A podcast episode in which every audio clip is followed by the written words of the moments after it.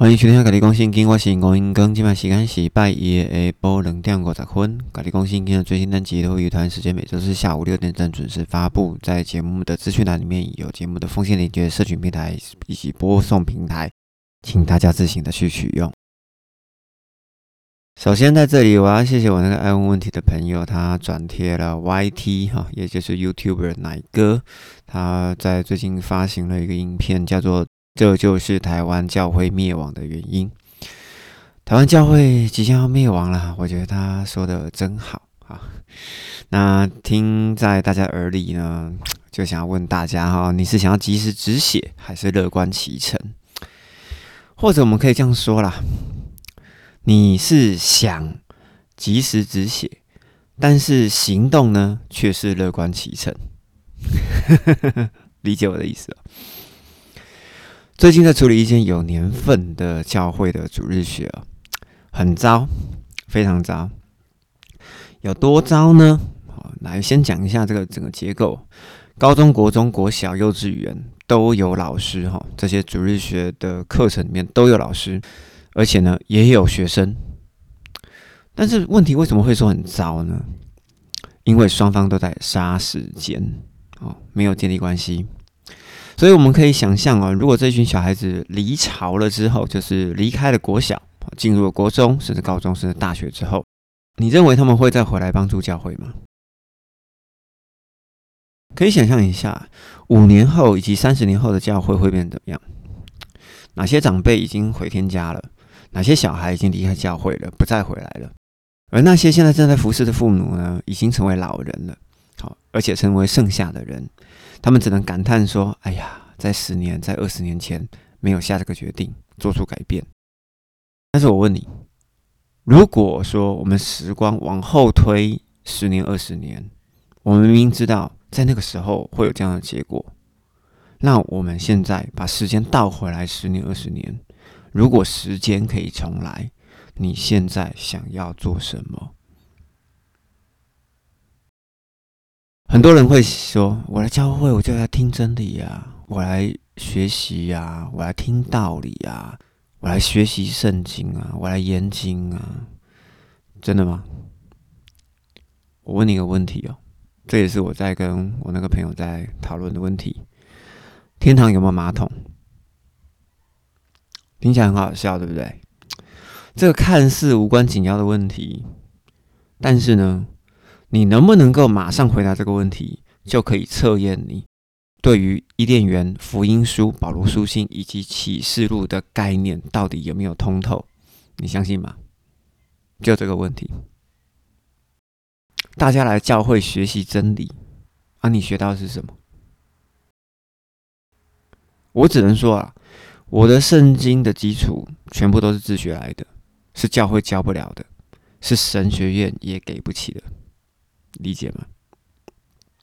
所以我觉得很多东西你要自己看，你要自己进入写书信的人的世界里面去，你才会知道说他到底当时候在讲什么。但是今天我并没有要讲天堂有没有马桶这件事情哦。如果想要知道的人，就私下问我。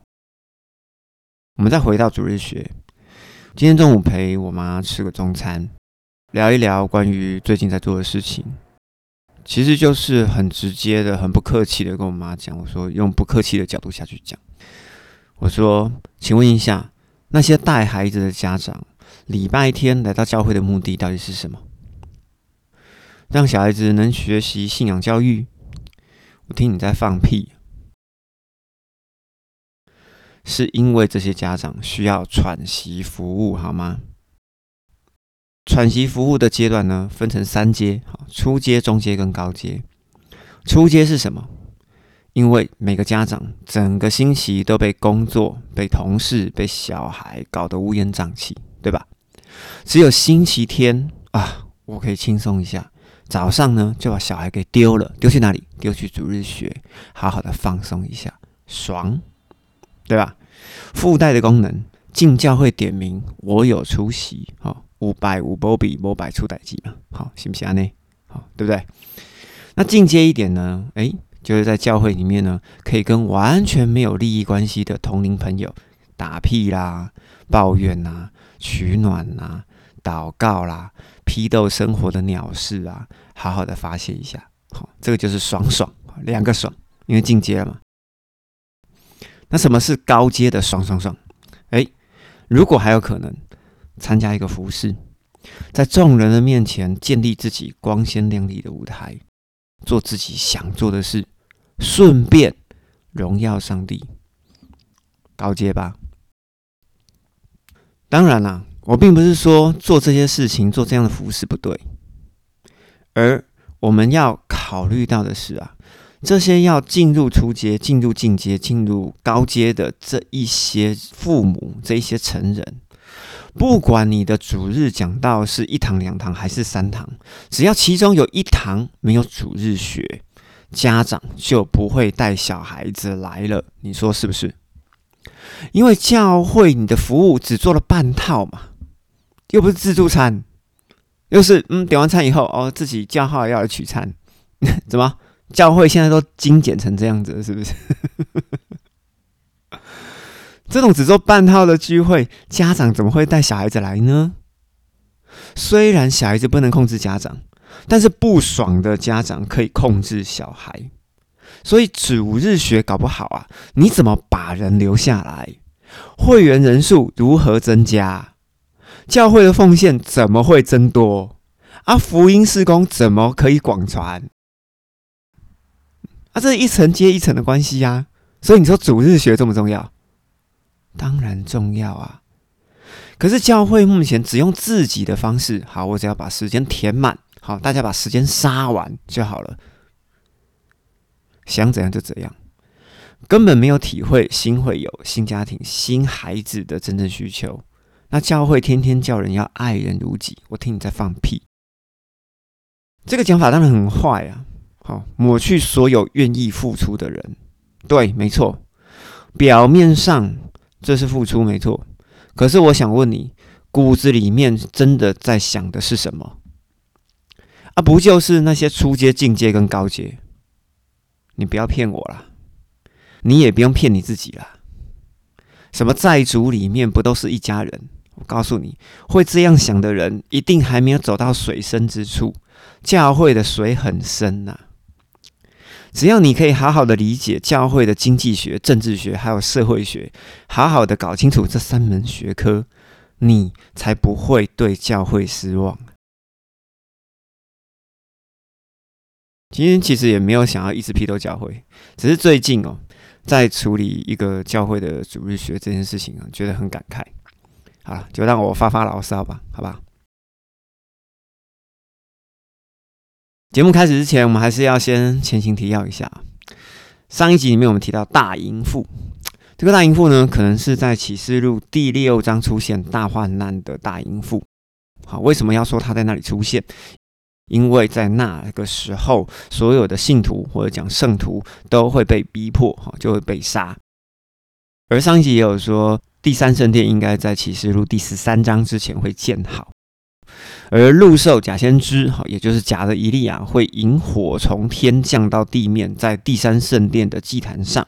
于是陆兽就可以指控想要控制海兽以及宗教合一的大淫妇，就是女巫。于是，这个女巫，也就是这位大淫妇，就会被海兽以及地上的众王给杀了，好，或者讲说给烧了。接着，假先知就要所有的人去拜海兽，而海兽呢，也会为人来用印，好，并且要求敬拜海兽的人在第三圣殿当中建造一个有兽的灵的像，哈，也就是会说话的像。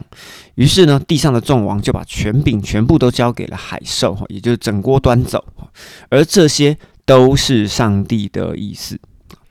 我在上一集里面呢，我们也另外有提到，十四万四千人被接到天上参加羔羊的婚宴以后，接着就是羔羊婚礼，人人都有白袍。哈，我相信每一位新娘都要穿白纱。哈，我想这个白袍应该就是从这边来的。按照启示录的第十六章第六晚的讯息，兽国也就是良兽以及十王哈，要聚集他们的兵丁哈，也就是他们的军队，来到哈米基多顿。基督以及天上的白袍者呢，就会降临与兽国大打一仗哈，并且把兽。丢入火湖，哈，其余所有的人，哈，也就是兽民，通通被基督所杀。而后来，基督就想起了大巴比伦，哈，那这个大巴比伦呢，按照但以理说的第十一章，我觉得有可能啊，哈，因为他是北边的王，耶路撒冷北边的王，有可能是欧洲，或者是欧盟，或者是在欧洲里面的什么什么王，不知道。或者，好，我觉得或者，或者是白马，因为在整个经文里面的形容，我觉得白马是最像的。好啊，至于谁是白马，请去听白马的那一集，好吗？好，这边就不讲了。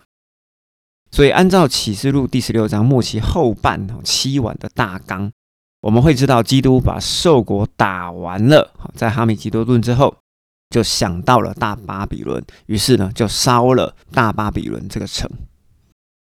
接着我们要讲到今天的二十章哈，也就是启示录的最终章，新天新地以及白色宝座所发生的事情。第二十章我们会看到有第一次的复活的得胜者，我们从第四节开始看，我觉得这样会比较顺一点哈，所以请各位稍微跳一下哈，从第四节开始看。约翰，我又看见。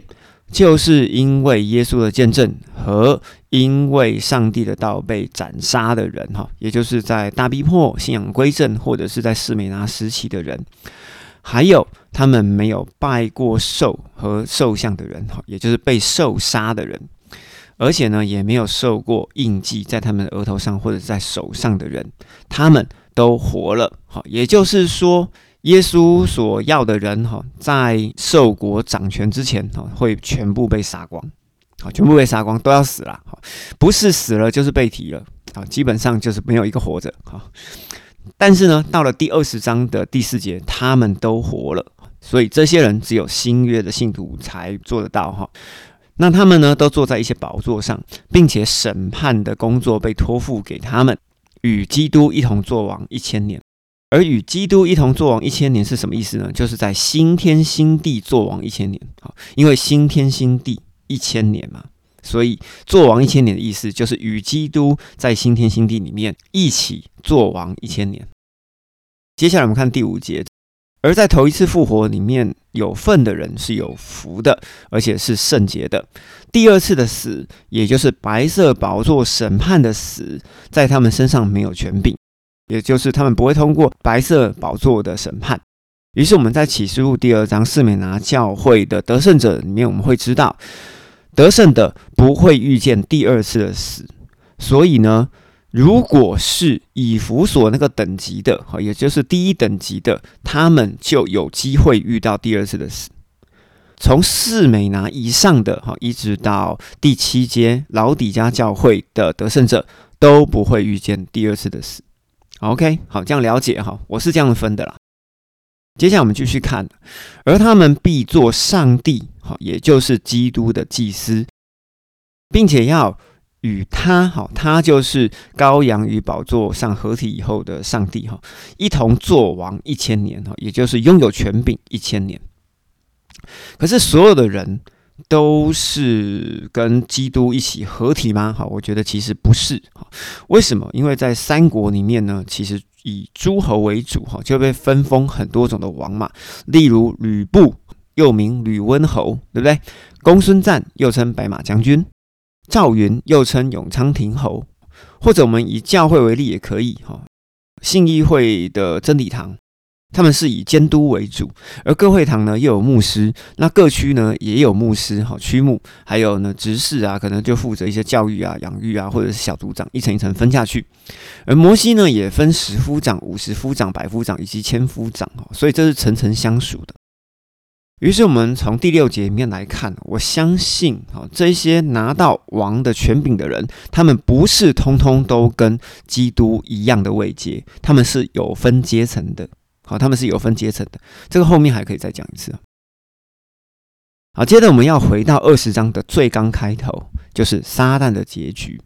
第一节，约翰，我又看见一位使者从天降下，拿着无底坑的钥匙和一条大链子的使者，哈，在使者的手上，他就是狱警，好，监狱的警察，哈，狱警。这个狱警呢，他就捉住了那个古蛇，又叫撒旦，哈，又叫龙的这个撒旦，要把铁链呢捆绑他一千年。把这只龙扔到无底坑里面去，关闭监狱，哈，也就是关闭无底坑，并且呢贴上封印，好，贴上封条，就好像《西游记》里面的泼猴压在五指山下，是山的重力很大，所以说把这个泼猴压住吗？其实不是，是那上面的封条，好，那上面的封条才有决定性的因素，好吗？好，OK，这个没有看过《西游记》的自己去看哈，那个周星驰拍的那一部还不错。而使龙，它不能再去迷惑众国哈列国，直到那一天哈，也就是新天新地的一千年结束后，龙还要再被释放出来一小段时间。接着呢，当一千年结束以后呢，撒旦也就是龙会从牢笼里面挣脱被释放，于是他就出来迷惑地上四方的列国。为什么？因为新天新地在那个时候人很多。为什么人很多？因为所有的人，好在那边存留下来的人，都是喝生命河的水，吃生命树的果子，所以他们都不会死啊！他们都不会死啊！好，所以呢，你可以去参考在以赛亚书的第六十五章，百岁以下的人死掉叫做夭折。好，在新天新地是长这样子。好，跟大家介绍一下。好。所以这列国上的人呢，就分哥格这个国，也有马各这个国哈。所以看起来新天新地的国家看起来是没几个，哈，就没几个国家。而他们的人数呢是多如海沙哈。而龙就召集他们要进入战争，要干架就对了哈。而哥哥马各的人呢，他们就从全地哈，就是所有地方都来了，围住圣徒们的营。还有蒙爱的城，哈，接着呢，就有天火，哈，从天上降下来，哈，烧灭了他们。所以，我们现在要来讲的是啊，为什么会有蒙爱的城，还有圣徒的营？所以我说才会猜啦，哈，这是猜哦，哈，因为我不是约翰嘛，我没有看到啊，对不对？大家都是用推理的啊，那那我不好意思说这个东西就是对的嘛，所以我只好是用猜的啊，好好。所以在启示录里面的第二章到第三章里面，总共有七阶的得胜者吧，对不对？我们从第七位开始讲啊，老底家的就是做宝座，菲拉铁菲的就是成为圣殿的柱子，萨迪的就是领白衣的。哎，这三种，我觉得啦，哈，我只能说我觉得，他们是在耶路撒冷城里面，好，也就是第九节讲的，他们是在上帝蒙爱的城里面，好，只有这三种人。好，接下来推雅推拉的得胜者，他会有使者，好，也就是他会有仆役的使者，仆役的天使会赐给他，并且有铁杖治理列国，也就是他是在新耶路撒冷城外的大王，好，他是比较大的王。那另外一个呢，是别加摩，好，领受有新名字的白石和隐藏的玛纳的这些人。这些人呢，是在新耶路撒冷城外的小王。好好，那四美拿的人，四美拿的得胜者呢，是不接受第二次的死，所以呢，他可以避过白色宝座的审判。好，所以从推亚推拉、别加摩、四美拿这三种得胜者，都是在新耶路撒冷城外的大王、小王以及平民。OK，好，我是这样看的。然后呢，接着还有更低阶的一阶，就是以弗所的得胜者，因为呢，他们可以吃生命树的果子。好，那这些人是谁？就是在以赛亚书第二十四章西山东岛的渔民。好，OK，好好。那至于想要理解这些得胜者到底是怎么回事的，请去听前前面的集数啊，因为前面通通都讲过了哈。所以我刚刚才会说，并不是所有人都是做宝座的，通通都跟耶稣一同做宝座的。其实并不是，因为得胜者有分为一二三四五六七，好是有分门别类的，不是所有人都坐在那个椅子上，好好吗？好，跟大家在这边稍微做一下解释。第十节我们继续。而哥哥与马各呢，如同海沙一样多的人，最后被丢入硫磺的火湖里面去。好，这个就是等于是进入白色宝座审判的了哈。那里呢，就是兽和假先知，哈，就是末日的所在地。他们在那里必昼夜承受痛苦，而且直到永永远远。第二十章，我们再跳到第五节的开头，以及第十一节，哈，跳来跳去的，因为我们接着要来叙述。一千年的新天新地以后的第二次的复活，以及白色宝座的审判。而其余的死人呐，都还没有复活，必须要等到那一千年结束以后。哈，一千年结束以后就是第二次的复活。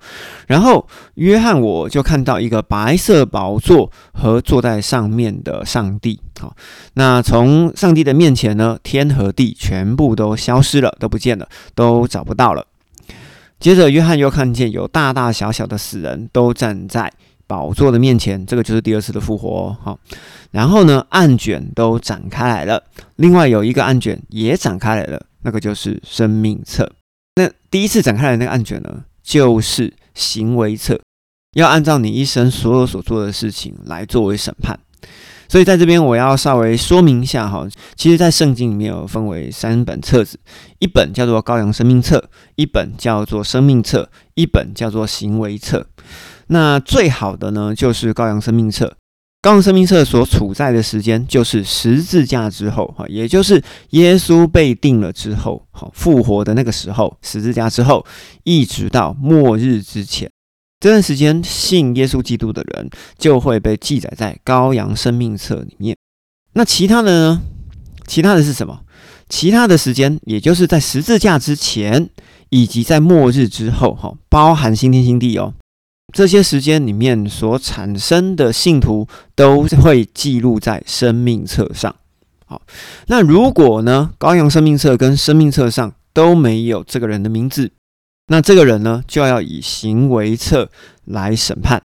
第十二节的意思大概就是这样子。第十三节我们继续，而且海呢就把那边的死人给交出来，死亡和阴间也交出里面所有的人，所有的人都要爬出来啊。按照他们的行为受审判，而死亡跟阴间呢，也被扔到火湖里面去啊！这个就是第二次的死。如果呢，在生命册上呢找不到名字，好，这些人就要被丢入火湖。好，三本册子刚刚已经讲过了哈。所以，好，在这边我要稍微讲一下哈，《启示录》的二十章就是七晚结束以后，哈，也就是新约结束以后，旧天地结束以后，开始的新天新地。一千年一直到白色宝座的大纲，好，这一千年的大纲哦，所以整本圣经的时间轴的结尾，其实应该结在启示录的第二十章。好，那第二十一章跟二十二章在讲啥？好，你不觉得就很奇怪吗？其实跟之前一样的，二十一跟二十二章是二十章的补充说明。